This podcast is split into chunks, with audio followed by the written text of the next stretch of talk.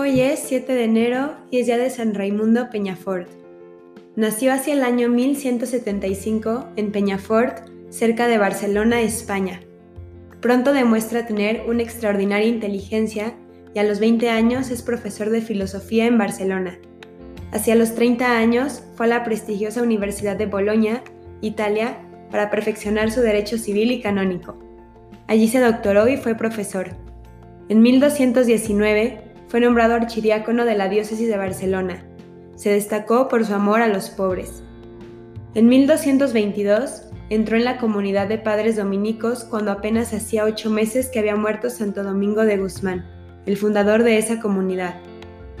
Pidió a sus superiores que le pusieran oficios duros y humillantes para hacer penitencia de sus pecados, especialmente de su orgullo, pero los superiores le pusieron por oficio y tarea el dedicarse a coleccionar las respuestas que los sabios antiguos de la Iglesia daban a ciertas preguntas difíciles de los fieles, lo cual llamó casos de conciencia y compuso entonces su famoso libro llamado Suma o resumen de sus respuestas difíciles en la confesión.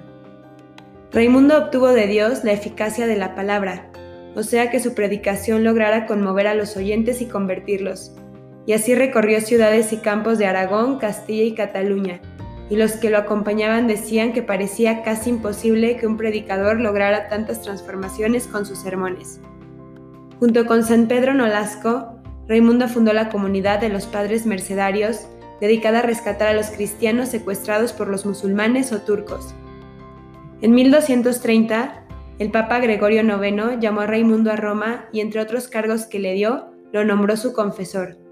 Una de las penitencias que este santo le puso al sumo pontífice fue que atendiera siempre muy bien las peticiones que le hicieran los pobres.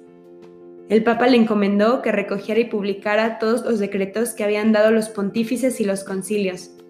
Después de tres años de trabajo, publicó su famosísimo libro titulado Decretales, el cual han tenido que consultar después por varios siglos todos los que quieren saber qué ordenaron o qué prohibieron los pontífices y concilios de la antigüedad. El pontífice lo nombró obispo, pero poco después el santo obtuvo que el papa le aceptara la renuncia. Los religiosos de su comunidad lo eligieron superior general, pero a los dos años renunció. Se consideraba apto para predicar y escribir, pero no para mandar. Los últimos 33 años de su vida los dedicó a convertir cristianos pecadores y a obtener que muchos musulmanes se pasaran al cristianismo.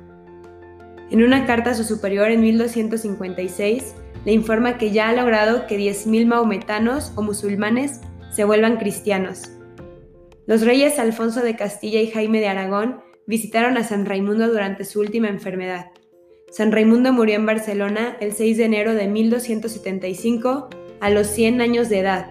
Ante su sepulcro se obraron milagros. San Raimundo se caracterizó por su humildad y su celo apostólico, queriendo llevar a Cristo a los demás. Pidámosle a Dios que nos dé la gracia de despreciar las cosas del mundo para llenar nuestro corazón únicamente de Dios, a ejemplo de este santo. Amén. San Raimundo Peñafort, ruega por nosotros.